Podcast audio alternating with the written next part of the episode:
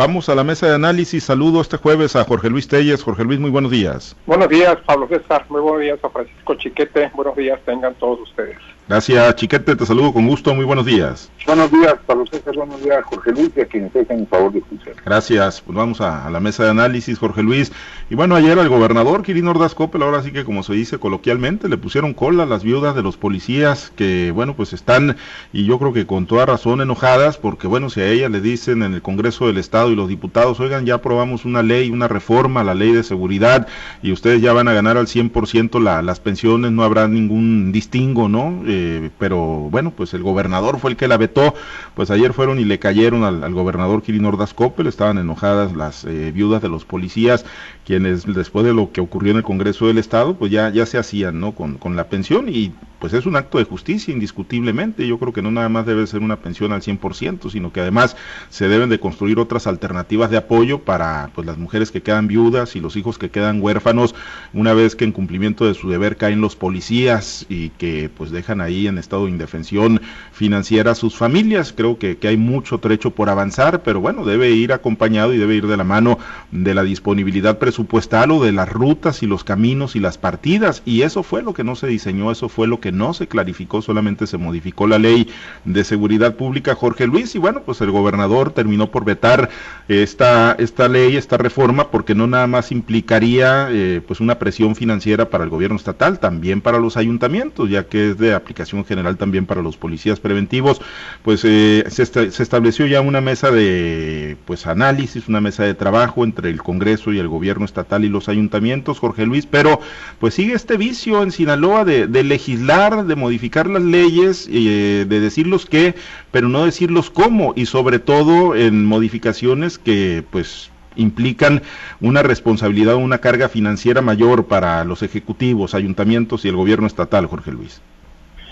Sí, por eso tienes, tienes mucha razón. Es una vieja práctica en el Poder Legislativo de crear leyes, de crear instituciones, de decretar proyectos, instituciones, organismos um, paraestatales descentralizados de gobierno del Estado, muchos, muchos organismos eh, que crea el Congreso del Estado, el Poder Legislativo, pero nunca dicen, efectivamente, se crea la ley, se crea el instituto fulano, sutano, mengano, pero nunca se dice cómo va a operar, de dónde van a ser los recursos, o sea, no sin pensar, sin analizar siquiera eh, si eso está considerado en el presupuesto o no está considerado, sin pensar nunca de dónde van a ser los recursos, finalmente nomás se avientan las cosas y ahí se van.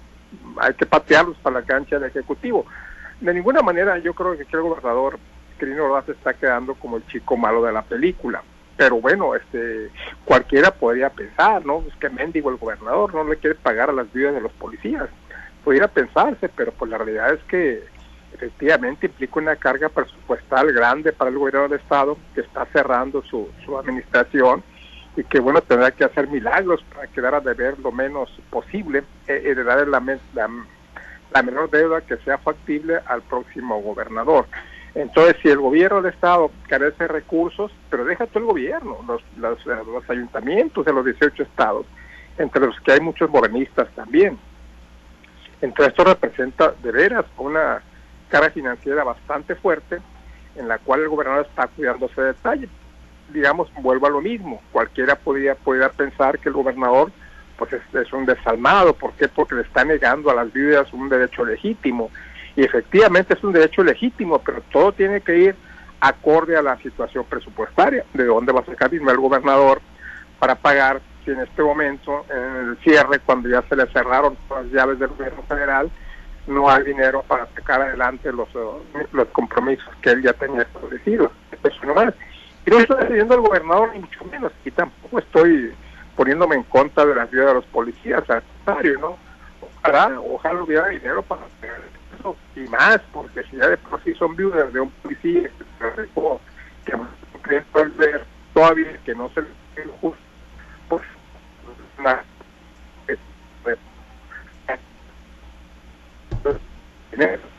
lo mismo, pues se legisla de dónde va a salir el Bien, eh, mejoramos ahí la, comunicación con, Jorge Luis Telles. Chiquete, y es que efectivamente, ¿no? Digo, yo creo que nadie podemos poner en tela de, juicio, de duda, ¿no? La, pertinencia, la importancia y que sea un acto de justicia que las viudas pues tengan el 100% de la pensión una vez que fallecen, cumplimiento de su deber o bajo alguna otra circunstancia, algún, algún policía y que dejen la orfandad a sus hijos. Creo que debe haber una serie de esquemas, garantizarles educación, salud, pensión, en fin, muchos de los derechos, pero el tema son los cómo, porque además es un arma de doble filo si le envían la responsabilidad legal a un gobierno estatal o a un ayuntamiento de que ahora tiene que subir el monto de la pensión, algo que no está presupuestado y no se dice dónde va a sacar el recurso, y de repente ese gobierno pues agarra y echa mano de donde sea, pues al rato vienen las observaciones también, que recaen en el Congreso y que muchas veces también se utilizan con fines políticos, eh, chiquete. Desafortunadamente es eh, un tema en el que todo el mundo va a perder supuesto las viudas que son las primeras las, que deben importar y sus familias que no reciben una pensión justa, que no reciben los recursos necesarios para que la familia sobreviva, al menos con el nivel de decoro que el padre de familia desaparecido, la madre de familia desaparecida, pues eh, alcanzó a garantizar en vida. Ese es un punto indiscutible. Pero está el otro, el del uso político de esos dolores de la sociedad andar a, hacer una, una ley, un decreto que pagárseles tanto, por tanto, más tanto, sin decir de dónde va a salir el dinero, eso era engañar a las viudas y a, y a la propia sociedad. Es algo que se ha convertido en práctica común, sobre todo cuando hay gobiernos divididos, como es este caso en que el Congreso pertenece a un partido y, el Poder Ejecutivo al otro. Eh, hay que recordar la, el primer presupuesto que armó la actual legislatura, que hablaba de garantizar la basificación de los trabajadores del sector salud. Algunos se vieron beneficiados, pero fue un conflicto largamente llevado, que además se pensó la, la, la viabilidad del Estado en otras áreas.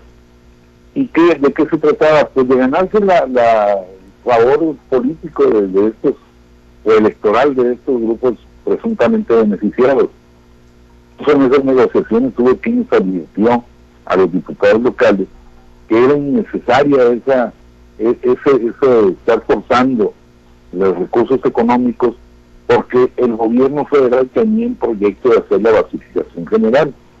Pero no les importó, siguieron eh, sangrando el Estado para poder tener un apoyo electoral de este sector de la sociedad. Lo mismo pasa con el caso de las vidas. Yo creo que efectivamente el gobierno tendría que haber hecho un mayor esfuerzo a lo largo de estos años, porque no es un tema nuevo, para ir cerrando la brecha que existe entre las, pensiones de las viudas de policías y, y, lo que se les está otorgando, lo que se está demandando. No se hizo por las razones que fueron, pero el hecho es que ahora se hace un, decreto que no está legalmente basado y viene a través del mismo problema de los enfrentamientos de los carones, más que por hacer justicia social, por tener los favores políticos, por tener este, una imagen de que están defendiendo a las partes vulnerables de la sociedad. Vamos a ver si ahora que vuelven a coincidir gobierno del Estado y gobierno, perdón, y poder legislativo en el siguiente eh, gobierno, a ver si, si toman esas decisiones tan generosas y tan, tan arrebatadas que, que no piensen de dónde va a llegar el recurso, que no piensen en el conflicto que genera tener que quitarle a una, a una cosa para darse la otra. Este es el punto principal, es muy importante de, gobernar adecuadamente, no nada más es que decir que en el papel de hacer resolver una injusticia social. Sí, en el, en el diseño del presupuesto eh, estatal para el 2022, Jorge Luis, pues ahí se supone que ya no va a haber ningún problema. Ahí eh, ya estará en funciones el gobernador Rocha Moya a partir del 1 de noviembre y ya estará la próxima legislatura también dominada por Morena a partir del 1 de octubre. Entonces, pues ahí en el diseño, en la aprobación, pues todas las partidas que se quieran meter y todas las bondades que gusten meterle al presupuesto, pues podrán hacerlo. No, no deberá tener ningún problema Rocha Moya, por lo que se ve complicado, ¿no? Que en estos meses de transición, Jorge Luis, eh, pueda, pueda cuadrarse algo, ¿no? Eh, que dé eh, pues sustento que, que dé respaldo a esto que aprobó el Congreso del Estado en la reforma a la ley de seguridad, Jorge Luis. Pues yo creo que no es difícil, yo creo que es prácticamente imposible. El dinero no lo puedes inventar, no lo puedes crear, no lo puedes cortar de los árboles.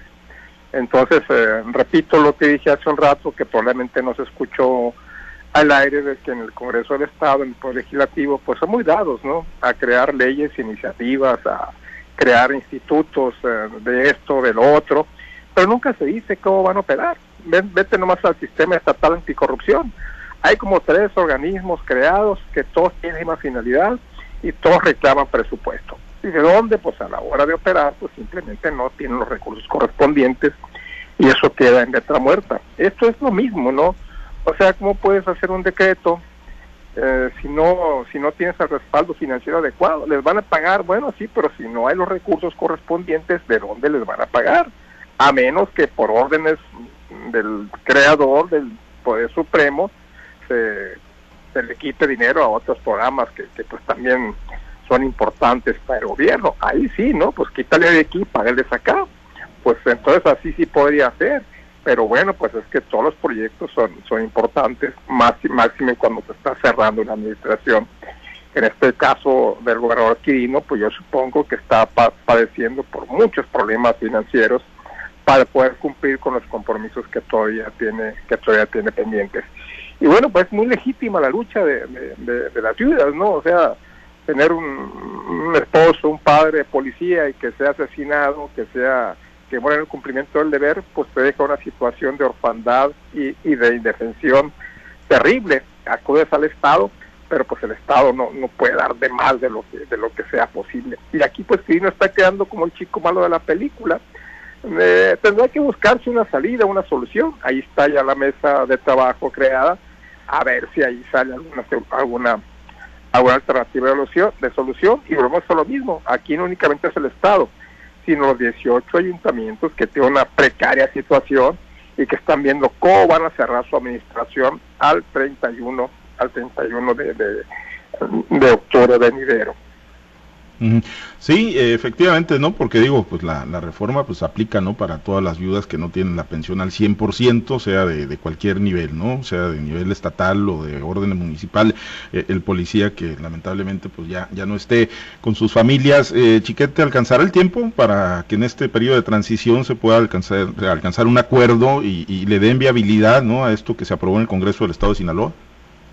Yo creo que no, no para una solución definitiva es probable que en aras de sacar un acuerdo se consiga que les den una partida extraordinaria y llegue un, apoyo fuera de lo que se les está dando en estos momentos, pero no existe una, una posibilidad de que a más de la mitad del ejercicio anual haya una modificación de, de cierto impacto para, para generar los recursos. Es que en la prisa política muchos de los diputados ignoran que la administración pública en estos momentos no es discrecional, es decir, no pueden sacar dinero nomás de cualquier otra bolsa para dárselo a esta, por muy justa que sea. Hay una serie de normatividades, de reglamentos que impiden ese manejo del dinero. Sin embargo, pues los diputados no les importa. Lo que quieren es quedar bien o hacer justicia, que los habrá con, con ese propósito, pero que no están considerando las procedencias de recursos, que eso es lo fundamental. Yo creo que en lo que resta de este año o de este ejercicio presupuestal ya no va a ser posible una solución definitiva. Bien, eh, Jorge Luis, bueno, eh, hoy el periódico Milenio trae en portada una entrevista con el gobernador electo del estado de Sinaloa, eh, con Rubén Rocha Moya, y la titulan Cero narcocandidatos de Morena en Sinaloa, jura gobernador electo, luego de que el propio periódico Milenio hace unos días, y aquí lo, analizamos y tocamos el tema, ¿no? El periódico Milenio diera a conocer que, que, en base pues a pues información que tenía de áreas de inteligencia y particularmente el Centro Nacional de Inteligencia, pues estarían rastreando presuntos vínculos de candidatos a los, bueno, candidatos que participaron en el proceso electoral y que resultaron electos, como fue el caso de Sinaloa con Rubén Rochamoya y de San Luis Potosí, presuntos vínculos con, con el crimen organizado. Bueno, hoy, hoy trae una amplia entrevista Milenio con el doctor Rubén Rochamoya en el marco de pues una gira, eh, una serie de reuniones que ha venido desahogando allá en la Ciudad de México y que incluyó el día de ayer una reunión con Marcelo Ebrard y para hoy eh, pues una reunión también con el presidente de los gobernadores electos del pasado 6 de junio y bueno pues Rochamoya categóricamente dice Jorge Luis que bueno pues no hay ningún pacto, no hay ningún vínculo, al contrario habrá un combate de dos aristas y de dos perspectivas, desde la prevención y también desde el uso de la fuerza pública para perseguir a los criminales en el estado de Sinaloa. Jorge Luis, pues es un tema que ha seguido permeando y al que pues ha, ido entrando el gobernador gobernador electo Rubén Rochamoya, ¿no? En aras de, tumbar, eh, tumbarle a Sinaloa y tratar de tumbarse él también como candidato ganador, pues el estigma de que pues en algo habría influido el crimen organizado y los grupos del narcotráfico para su triunfo el pasado domingo 6 de junio, Jorge Luis. Sí, eh, lo que me decías ahorita anterior, antes, antes de esta, de esta pregunta, pues sí, ahora la situación en el Congreso, cuando se discute el presupuesto para el 2021, pues va a ser una situación muy diferente. Hay que recordar que en el 2018, para amanecer el 2019, la última noche del año, pues eh, la sesión terminó creo a las 3, 4 de la mañana porque simple y sencillamente no se ponían de acuerdo. Ahí los legisladores tuvieron que darse el abrazo de, Año Nuevo y se le dieron todos, aunque fueran de diferentes corrientes ideológicas, y aunque estuvieran peleando pues sobre el presupuesto. Finalmente hubo, hubo modificaciones eh, en lo que se puede porque mucha gente ignora que el, el presupuesto pues hay partidas en que son dinero federal y no, no, no se pueden no se pueden mover. Hay una parte muy muy pequeña un porcentaje muy reducido del presupuesto que sí se puede adecuar. Pues ahora va a ser muy diferente no vamos a hablar los tiempos del PRI PRI cuando la legislatura del PRI, la ejecutiva del PRI, pues ahora la legislatura es del, de, Morena y el ejecutivo es de Morena, entonces no va a haber ningún problema.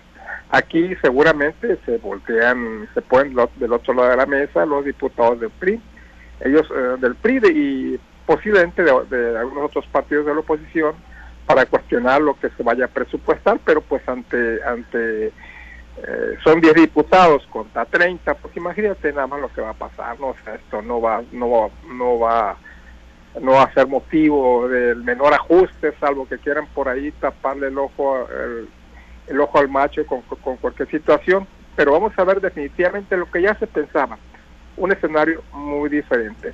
En cuanto a lo otro, bueno, pues era lógico que Rubén Rochamoya este, negara los señalamientos, es una respuesta totalmente lógica por supuesto que no va a aceptar, aunque no le caiga, aunque no sean de, aunque no sean de su gracia algunos de los candidatos que ya ganaron, pero con los que tendrá que convivir al menos tres años, va a decir que, que son producto del narcotráfico.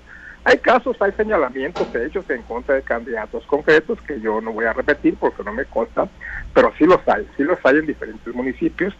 Y Rocha, bueno, pues ya lo está negando, ¿no? Está avalando la conducta de, de los presidentes municipales Ojalá y no les salgan por ahí malcriados, que se porten mal durante, durante su primer durante su primer término. Y en cuanto a la prevención, pues la prevención del delito es una, una situación que se da en los países altamente desarrollados, sobre todo en los que tienen muy bajo nivel de criminalidad, algunos países lo tienen prácticamente nulo.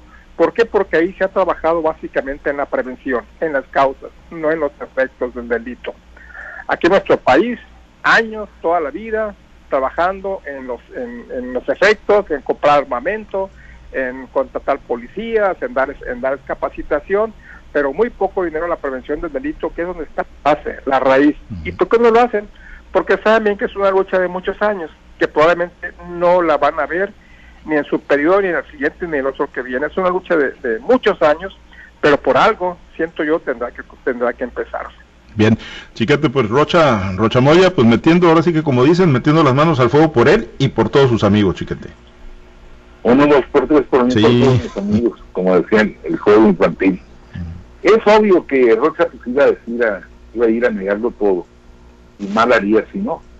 Eh, pero el, punto está siendo analizado de, de manera muy superficial.